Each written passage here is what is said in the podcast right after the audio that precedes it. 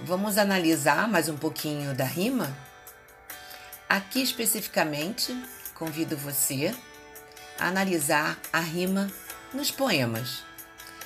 Dependendo da forma, né, como os versos se apresentam no poema, principalmente é, da intenção do artista em obter o efeito desejado, as rimas podem se apresentar de várias formas.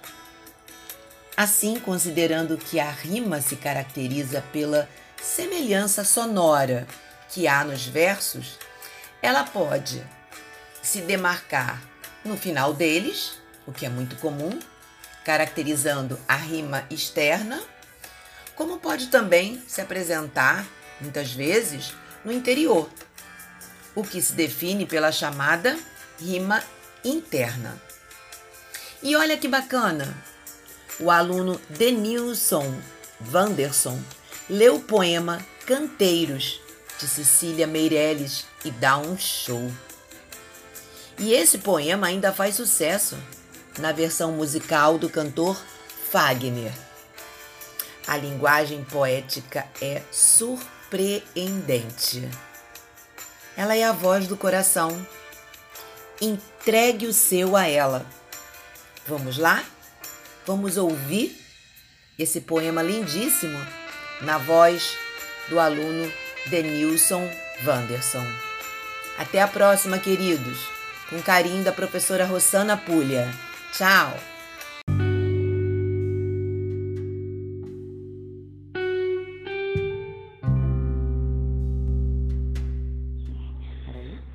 Quando penso em você, fecho os olhos de saudade. Tenho tido muita coisa, menos a felicidade. Correm os meus dedos longos em versos tristes que invento.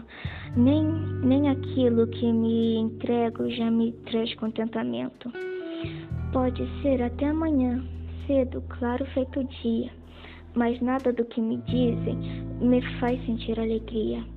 Eu só queria ter no mato um gosto de framboesa para correr entre os canteiros e esconder minha tristeza.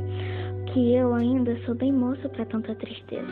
E deixemos de coisa, cuidemos da vida, pois senão chega a morte ou coisa parecida. E nós arrasta, moço, sem ter visto a vida.